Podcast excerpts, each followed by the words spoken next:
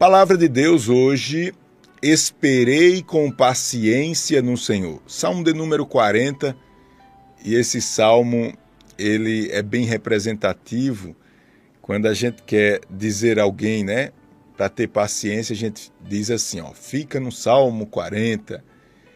E as necessidades, elas são tão urgentes nas nossas vidas que a gente não quer ouvir isso a gente quer ouvir é apressa-te, Senhor. A gente se incomoda um pouquinho com essa espera. Mas vamos aprender hoje o que está por trás dessa paciência em esperar Deus agir. O que é que isso tem como resultado no mundo espiritual para as nossas vidas? Será que essa espera ela é uma espécie de falta de opção, pastor, pastor Júnior, vê bem, eu, eu não tenho o que fazer, né? tem que esperar, né, pastor? Fazer o quê? Vamos ver o que é que a palavra do Senhor nos fala sobre essa espera. Vamos ver o que é que Deus nos ensina acerca da paciência e vamos ver através da palavra de Deus o que é que esse momento de aguardar Deus fazer pode provocar na nossa vida. Diz assim a palavra do Senhor, versículo 40, ou, ou capítulo 40, versículo 1, diz assim: Esperei com paciência no Senhor, e ele se inclinou para mim, e ouviu o meu clamor. Tirou-me de um lago horrível, de um charco de lodo, pôs os meus pés sobre uma rocha e firmou os meus passos. E pôs um novo cântico na minha boca, um hino ao nosso Deus. Muitos o verão e temerão e confiarão no Senhor. Versículo de número 4. Bem-aventurado o homem que põe no Senhor a sua confiança e que não respeita os soberbos, nem os que se desviam para a mentira. Muitas são, Senhor, meu Deus, as maravilhas que tens operado para conosco, e os teus pensamentos não se podem contar diante de ti. Eu quisera anunciá-los e manifestá-los, mas são mais do que se podem contar. Esperei com paciência no Senhor. Como falei, esse salmo é muito conhecido. Davi escreve esse salmo. Davi, que foi um homem que teve muitas experiências com Deus. É bom a gente ler um salmo de Davi, porque a gente não tem aquela sensação que Davi era um super-herói, que Davi era um, homem super santo porque às vezes a gente tem essa impressão, né, em alguns ou analisando alguns personagens da Bíblia Sagrada. Mas a história de Davi ela está aí para quem quiser conhecer. Davi foi um homem como eu e você. Davi tinha virtudes, mas Davi tinha muitos defeitos, como eu e você. Davi foi um homem que conquistou tudo através da força do Senhor. Mas Davi também errou e errou feio. Davi cometeu o pecado mais conhecido da humanidade, o seu adultério com Batseba ou Betseba. Não só isso, Davi foi covarde e matou um homem inocente, um homem que fazia parte do seu exército. Davi, uma hora ou outra, ele inventa uma desculpa, uma hora ou outra Davi ele fracassa na sua caminhada, mas o que fica da história de Davi é Deus dizendo por pelo menos duas ou três vezes, claramente, dizendo: Davi, você é um homem que o meu coração se agrada de você. Tudo porque Davi ele sempre explorou a verdade, a sinceridade acima de tudo no seu relacionamento com Deus. Então é muito bom a gente ler um salmo. Por exemplo, eu lembro aqui, não lembro qual o salmo exato, mas é, me veio agora aqui em mente, Davi, ele demonstrando que estava cansado, sobrecarregado. Eu não sei se você tá, se, se encontra hoje assim, mas eu tenho certeza que você já se encontrou assim. Porque eu já me encontrei assim, sabe? É, você, você já não suporta mais, você, você, você tá, você tá esgotado, sabe? Tem um salmo que Davi ele escreve exatamente nessa situação. E ele escreve mais ou menos assim, dizendo a Deus: Deus, eu queria tomar asas como águia e voar para o deserto para estar em descanso. Esse homem que conquistou tudo, que Deus fez coisas grandes na vida dele, que foi homem segundo o coração de Deus, agora sabe está esgotado e quer desaparecer para o deserto. Ele quer se encontrar agora em paz e deixar tudo para trás. É por isso que eu gosto de pregar sobre Davi, porque às vezes a gente também se sente assim, não é? Não se sinta constrangido se agora você está dizendo, pastor, mas pastor, essa palavra é para mim, pastor Júnior. Sabe, aqui em casa eu já não estou suportando mais, é problema com o esposo, é problema com o cônjuge, pastor, é problema na igreja, pastor, é problema no trabalho, pastor, é calúnia, é perseguição, é tanta coisa, pastor, que eu não sei nem mais o que é está acontecendo na minha vida, mas o fato é, pastor, que eu estou esgotado. Eu estou eu estou cansado. Eu acho, pastor Júnior, que eu cheguei no meu limite e agora eu quero descansar. Deixa eu lhe dizer uma coisa importante nesse contexto. Você não pode, nesse momento de dor, nesse momento de cansaço, né, de exaustão, acho que é assim que fala, né? Esse momento de que você está exausto, você não pode também agora achar bonitinho essa situação e ficar com pena de você mesmo. Você não pode deixar esse sentimento que, infelizmente, esse sentimento tem criado uma força muito grande nos nossos, nos nossos dias. As pessoas se colocam na posição de vítimas. Ah, pastor, eu sou um coitadinho. O senhor está vendo, pastor, e eu. Olha, cuidado com esse sentimento. A gente sabe que tem momentos difíceis, como Davi estava enfrentando, ali nesse salmo que eu não lembro o número, mas que ele pede para desaparecer. A gente sabe que você pode estar enfrentando isso, mas jamais tenha pena de você ou acho que você é um coitadinho.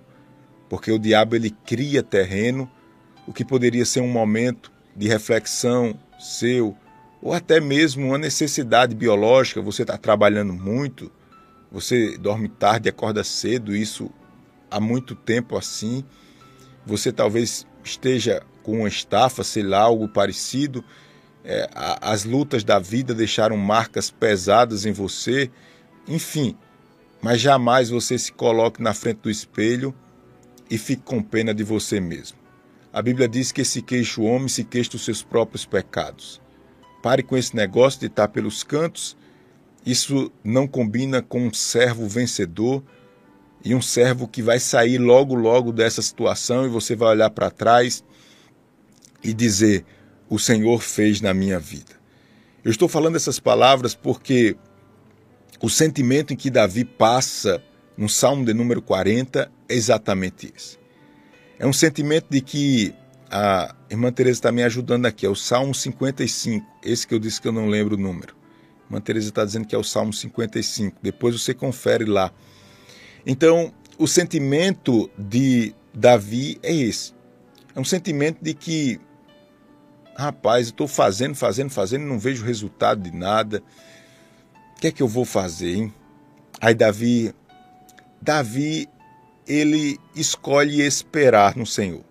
Davi não escolhe agora se lamentar no sentido de ter pena dele mesmo, de achar que as coisas é mais difícil para ele, que ninguém gosta dele, que eu sou o gatinho feio da história. Davi não toma essa atitude. Davi toma uma atitude corajosa. Eu vou repetir. Davi toma uma atitude corajosa. A atitude de esperar não é a atitude dos covardes, não é a atitude dos medrosos. A atitude de esperar demonstra já que Deus é na sua vida.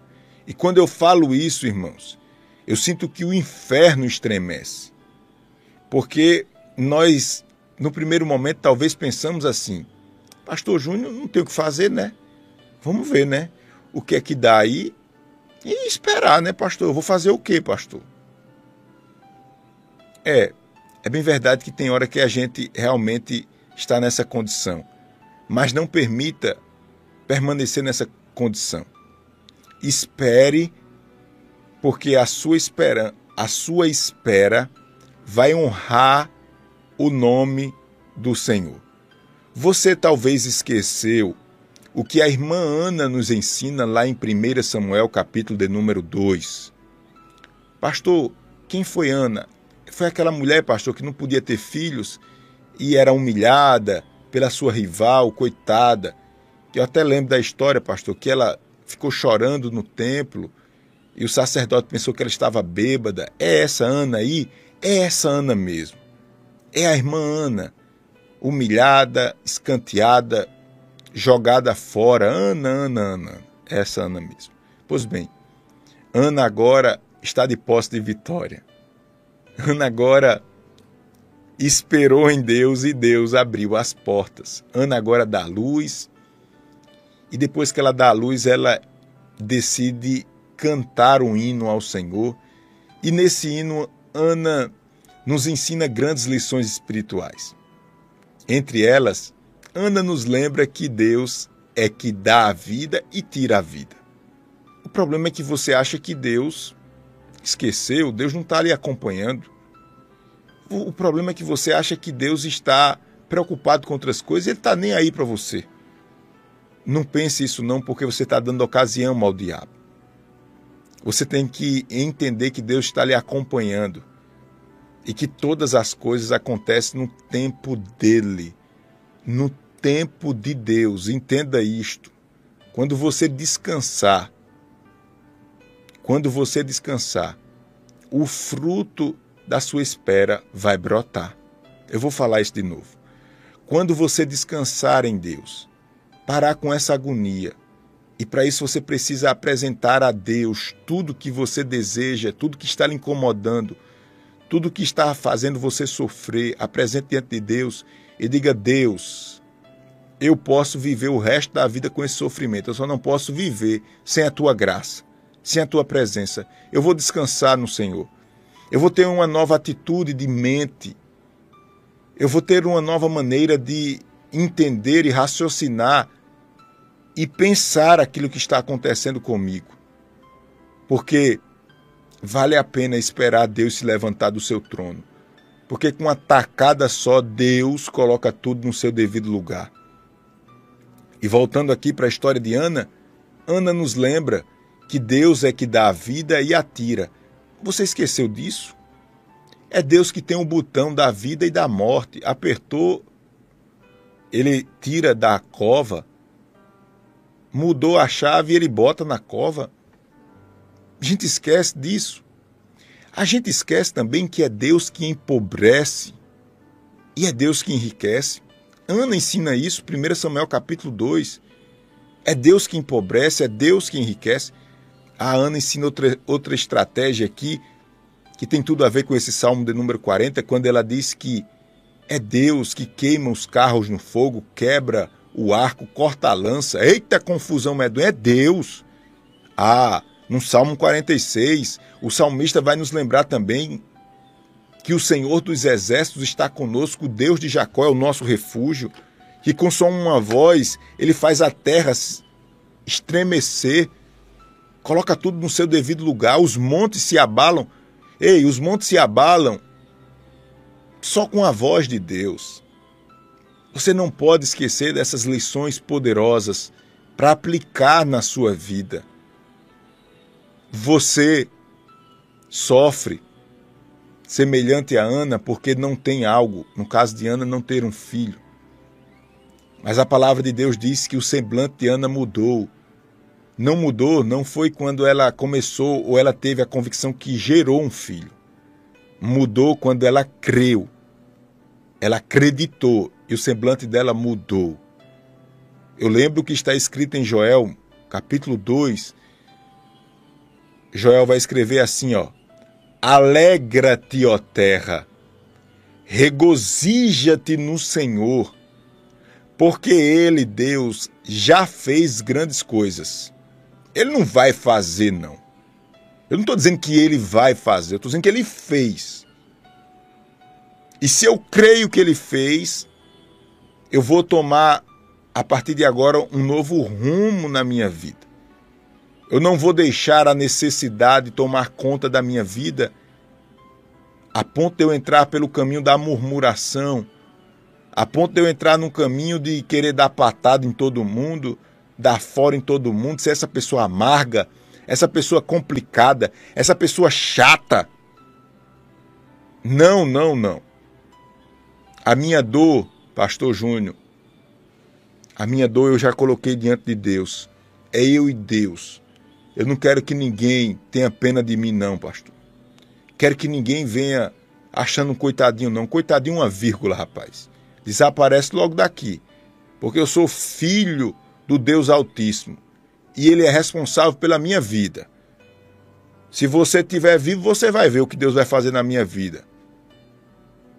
Se você estiver perto de mim, você vai fazer. Eu sei que Deus vai se levantar do seu trono e é o que o salmista escreve aqui no Salmo 40, dizendo: Esperei com paciência no Senhor e ele se inclinou para mim e ouviu o meu clamor. Ou seja, o salmista ele diz assim: Olha, deixa eu falar um negócio aqui para você. Davi escrevendo: Deixa eu ensinar uma lição a vocês. Olhe, vale a pena esperar Deus fazer. É como que Davi dissesse assim: cá pra gente, viu? Deus fala, Deus se manifesta. Olha, Deus atende o nosso pedido. E olha só, ele não só atende, como ele se inclina. Imagine Deus se levantando do seu trono. Aleluia, glória a Deus, eu sinto a graça de Deus. Imagine Deus se levantando do trono e se inclinando. A ideia que eu tenho aqui é quando a gente vê uma criancinha assim e a gente quer dar uma atenção melhor, a gente desce até a altura dela, né? E olha nos olhos dela e se inclina em alguns casos, para a gente ouvir, para a gente entender aquela vozinha meiga, até mesmo a reclamação da criança, você a tendência é você se inclinar. Você está demonstrando, olha, eu estou aqui com você, eu quero lhe entender, eu quero lhe ajudar. Calma, não chore. Eu estou aqui. Eu, vou, eu posso lhe ajudar. Você se inclina para aquela criança. E quando Davi ele expressa dizendo que Deus ouviu o seu clamor, ele logo logo lembra da situação que ele estava. E ele diz: Eu estava num lago horrível. Dá para imaginar isso? Meu Deus. Num charco de lodo. Ou seja, Davi vê que Deus agora inclina os seus ouvidos e ergue as suas mãos para lhe tirar de uma situação horrível, de uma situação tenebrosa. E agora, o homem que outrora estava caído, cabisbaixo, destruído, agora é firmado em Deus, numa rocha.